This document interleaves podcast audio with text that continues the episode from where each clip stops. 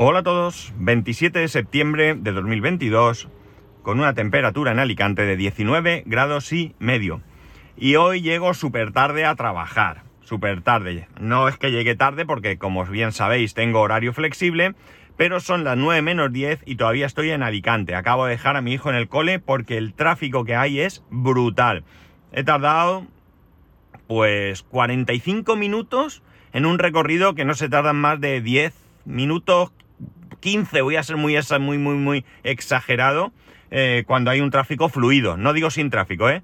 Digo un tráfico fluido. Así que una auténtica locura. Creo que hacía siglos que no veía yo esto que, que estoy viendo ahora. Pero bueno, es lo que hay.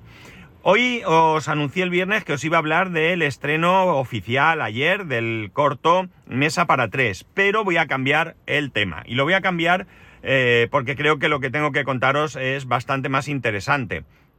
El caso es que eh, mañana os hablaré del estreno y ya está.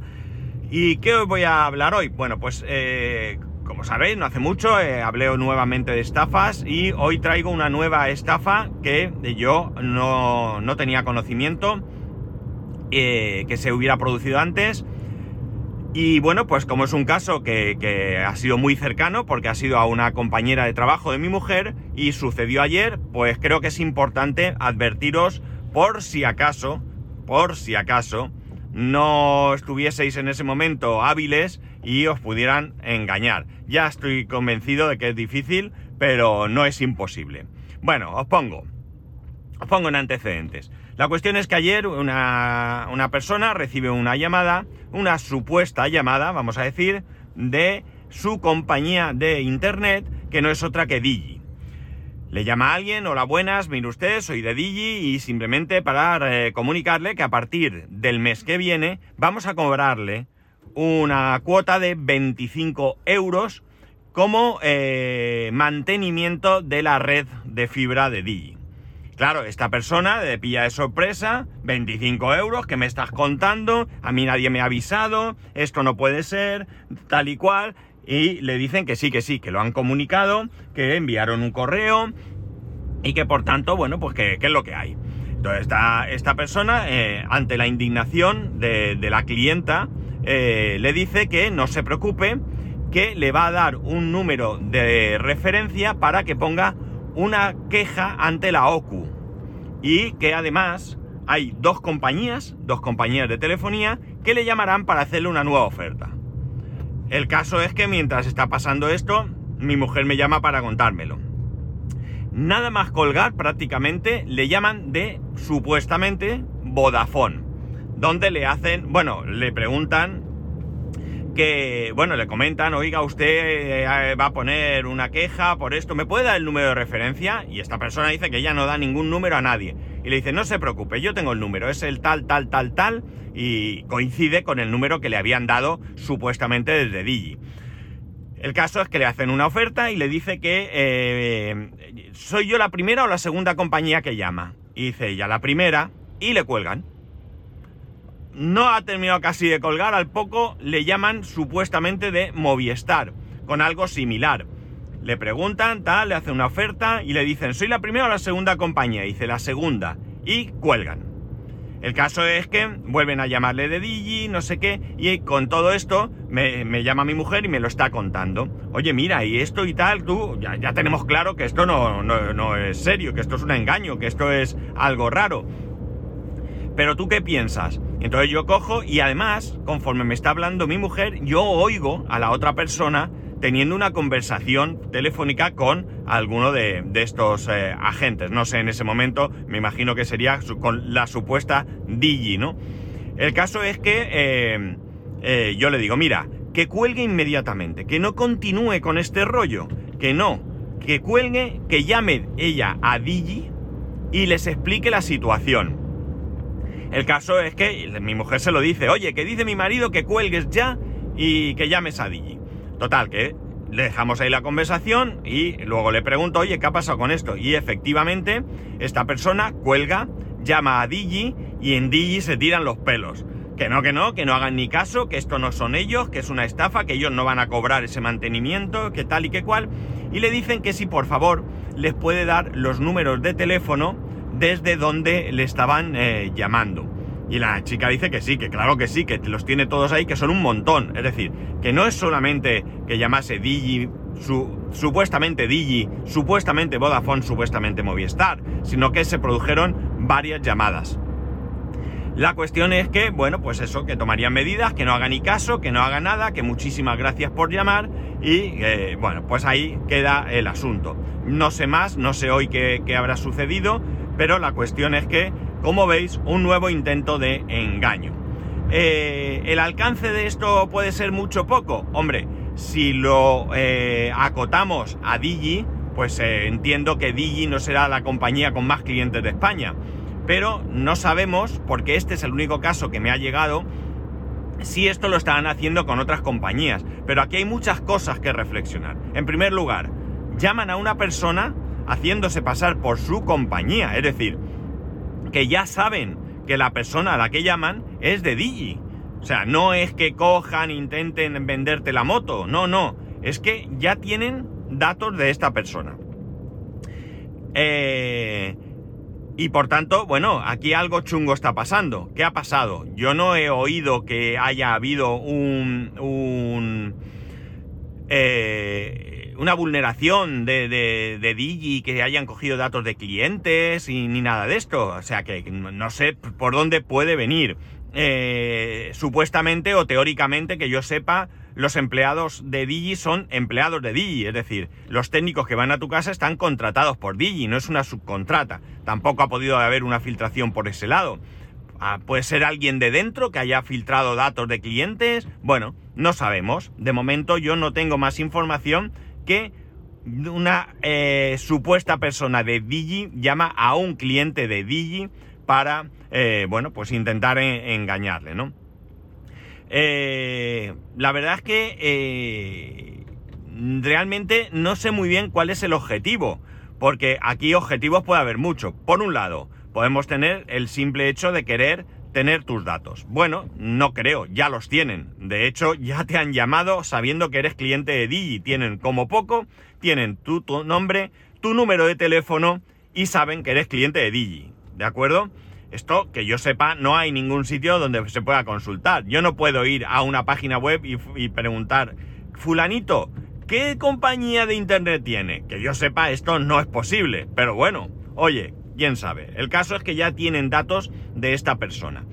Así que no creo que la obtención de datos sea el objetivo, salvo, salvo que sea parcial esos datos que tienen e intenten de alguna manera obtener más datos, porque si ahora se ponen en contacto contigo otras supuestas compañías, te hacen una oferta mejor que la que tú tienes, el que pique le va a dar datos como la cuenta del banco, etcétera, etcétera. Y ya tienen más datos sobre ti. Si en vez de pedirte la cuenta del, banco, te piden la tarjeta de crédito, te piden la fecha de caducidad, y oye, mire usted, deme usted el CVV, y tú eh, confías y se lo das, que no hay que darlo, ¿vale? Pues amigos, te han pillado. Te han pillado con el carrito del helado. Eh, también podría ser algún eh, distribuidor de alguna de estas compañías con poca moral, con muy poca moral. Eh, está engañándote. y para que cambie, incluso la oferta puede ser realmente mejor que lo que tú tienes, pero te está engañando. No te está llamando y te está diciendo, oiga, mire usted, ¿en qué compañía está? Tal. ¿Y puedo saber cuánto paga usted al mes? Tanto. Muy bien, pues mire usted, yo por lo mismo que tiene usted, le voy a, le voy a hacer una oferta por este importe, pero además le voy a regalar tal, le voy a poner este paquete de televisión, lo que sea. Bueno, eh, es una campaña comercial. No, aquí te están engañando. Oiga, que a partir del mes que viene yo soy su compañía, le voy a cobrar 25 euros. 25 euros adicionales a su cuota. Pero no se preocupe, que hay dos compañías que le van a poder... No, le voy a dar para que ponga una denuncia en la OCU contra Digi, huele mal, pero además le, voy a, le van a llamar dos compañías que le van a hacer una oferta. Esto me suena increíble, ¿verdad? Imaginaros. Hola, muy buenas. Mire usted, que soy de Verdrola. Que como le voy a cobrar más caro al mes que viene, pues que le van a llamar. Ya he avisado yo a Endesa y a Naturgy porque tienen mejores tarifas que yo y ya les he avisado para que le hagan una mejor oferta. Mmm, ¿Verdad que suena a guion de, de serie? Porque esto da para una serie. Bueno, como digo, podría ser cuestión de que sea un comercial, un distribuidor con muy poca moral y que a través de engaños intente venderte un paquete. Insisto, no tiene por qué ser peor el paquete, incluso puede ser mejor. O te puede engañar realmente, decirte que te va a cobrar menos, tú firmas todo, grabas el consentimiento y luego, amigo, te llega el doble. Eh, oiga, que es que me han dicho, ¿y usted a mí qué me dice? Vaya usted y reclame a quien le ha llamado. Oiga, ¿y yo que sé quién me ha llamado? Eh, me llamó Movistar. No, no, Movistar no le ha llamado, oiga. ¿Por qué? Porque es un distribuidor, pero se hace pasar por Movistar, por Vodafone, por la que sea. Esto hay que tenerlo eh, presente. Yo eh, os animo a que compartáis esta historia con vuestras, con las personas cercanas a vosotros, familiares, amigos, etcétera, etcétera, compañeros de trabajo y, por supuesto, decirles que ante esta ante un caso como este, ante la duda de que pueda ser real, oiga, cuelgue usted, llame usted a su compañía y pregunte, oiga, me han dicho que ustedes me van a cobrar 25 euros eh, adicionales por mantenimiento de la red de fibra. Y verás como te van a decir que no, que eso no es así. O sea, es que ya suena fantástico nada más empezar que te puedan decir algo así. Porque además, ni siquiera comercialmente tiene gancho. Oiga, mire usted, yo le voy a cobrar por la cuota de línea 10 euros, por internet 3 euros, pero luego por el mantenimiento 25. Esto no es así. Oiga, y mire usted, yo voy a cobrarle por internet en casa, le voy a cobrar 38 euros. Esto es lo que hay. Ya está. Y tú pagas y todos felices. Y luego, si la parte de proporcional de ahí va a la, al IVA, la parte de ahí proporcional va al mantenimiento de la línea, parte de ahí va a pagar porque sea un, operador virtual y va a pagar a quien le proporcione el acceso. Eh, te da exactamente igual. Te da exactamente igual. Oiga, dígame lo que yo pago al mes. Y ya está. Dígame qué pago y qué obtengo. Y con eso ya haré yo mis cálculos. Pero no te importa en qué se, cómo se distribuye esa cuota que tú pagas. Por tanto, eh, ya suena la cosa bastante chunga de que alguien te llame y te diga que, bueno, vamos a hacer aquí y tal. No, en todo caso te podrían llamar, digo yo, ¿eh? Esto desde mi desconocimiento más absoluto del marketing. Pero te podrían llamar y decir, oiga, mire usted, va a haber un incremento de la, de la cuota y, como usted bien sabe, esto es un cambio de las condiciones de su contrato y en caso de tener permanencia tiene usted derecho a cambiar de compañía sin ninguna penalización. Eso es una buena, una buena eh, explicación y una situación que se puede dar. De hecho, como bien sabéis, y si no lo sabéis os lo recuerdo, cualquier cambio, repito, cualquier cambio en vuestras condiciones, en caso de tener permanencia, suponen que podéis cambiar de proveedor sin ningún tipo de penalización. Y esto no solo se puede aprovechar cuando os van a cobrar más, si vosotros tenéis una cuota y os pasan un correo, un mensaje o lo que sea, de que esa cuota se va a ver incrementada a partir de un determinado momento, podéis romper el contrato, insisto, incluso teniendo permanencia sin ningún tipo de penalización. Pero es que si os bajan la cuota, ¿eh? oiga, usted paga 35, pero a partir del mes que viene paga 30, también es un cambio en las condiciones del contrato y también tenéis derecho a romper ese contrato sin ningún tipo de penalización. Esto tenedlo en cuenta porque en algún momento os puede interesar. Incluso porque eh, tenéis una oferta mejor eh, y aunque esa reducción de precios se vea reflejada en vuestra factura, sea incluso más interesante el cambio, ya digo, por el motivo que sea, que ahí da exactamente igual.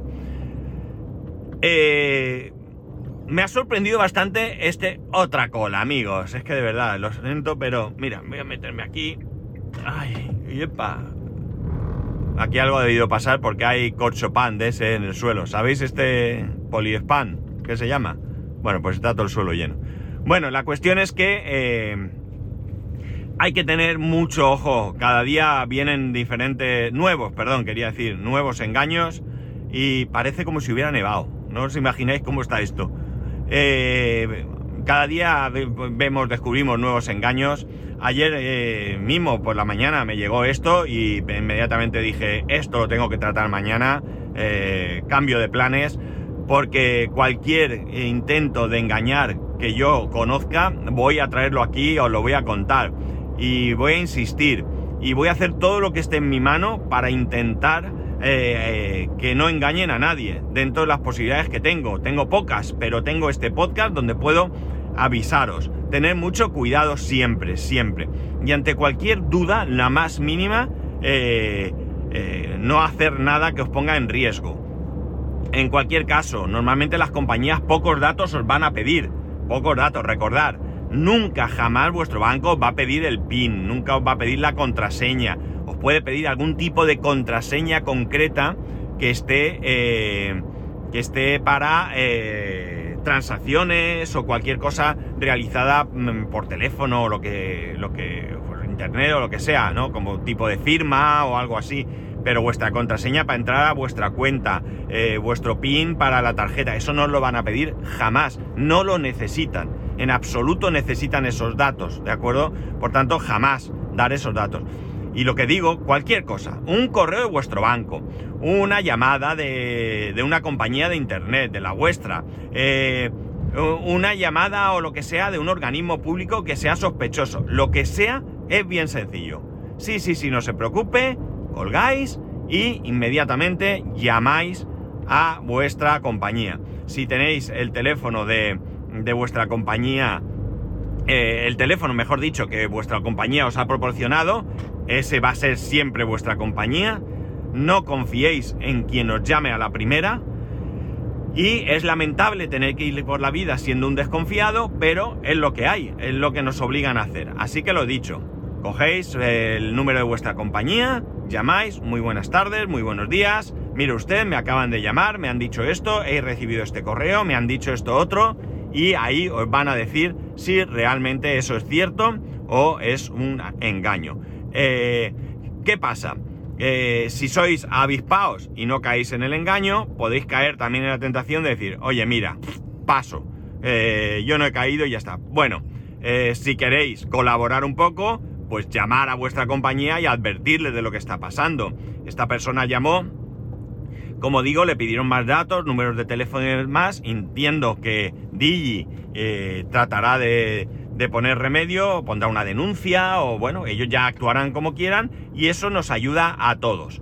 Una temporada que yo recibía mucho phishing de mi banco y un oyente, un oyente pues estaba vinculado al banco, bueno, una historia y cada vez que yo recibía uno de estos correos sacaba toda la información y se la enviaba para que ellos tomaran las medidas oportunas. Conseguían información de, eh, de quién... Eh, bueno, conseguían información y esa información, pues ellos eh, les ayudaría a, bueno, pues eh, poner denuncias, investigar, bueno, lo que fuese que considerasen. Y a mí no me costaba absolutamente nada y creo que, como digo, va en beneficio de todos nosotros. No dejéis que os engañen, intentar no dejar que os engañes, no os ceguéis. Mi madre decía, nadie vende duros a peseta, ¿de acuerdo? Hoy a lo mejor diríamos, nadie vende euros a céntimo, ¿no? Vamos a, modernizar el dicho. Pero que es una gran realidad, es decir, ofertas siempre va a haber, ofertas hay, pero si una oferta es extremadamente escandalosa, sospechar, dudar y no pasa nada por perder un poco de tiempo, que no os ciegue la avaricia, porque al final os venderán estampitas como si fuesen billetes. Y nada más, ya sabéis que podéis escribirme a arroba spascual, spascual arroba spascual.es, el resto de métodos de contacto en spascual.es barra contacto, un saludo y nos escuchamos mañana.